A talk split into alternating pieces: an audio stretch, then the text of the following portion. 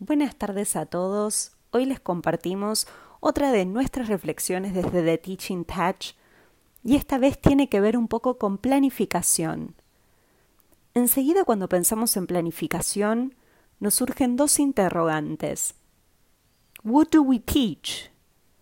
And what do we want our students to learn? La respuesta al principio parece obvia. Nosotros seguimos un diseño curricular, planificamos anualmente, mensualmente, semanalmente, clase a clase. En nuestras planificaciones tratamos de hacer foco en contenidos en relación a, gramática, a estructuras gramaticales a enseñar, pero también a mucho vocabulario, a cuestiones que tienen que ver con la cultura de la lengua.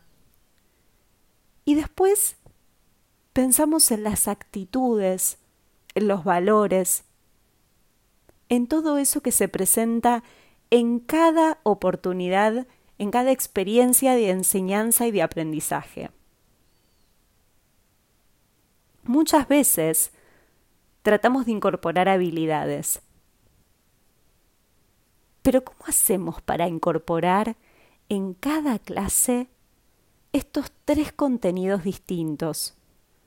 Distintos y complementarios, pero muchas veces nos encontramos apurados, tenemos que priorizar y lamentablemente por ahí ponemos el foco en la gramática o en determinado vocabulario enseñar y dejamos de lado cosas que son igual o más importantes.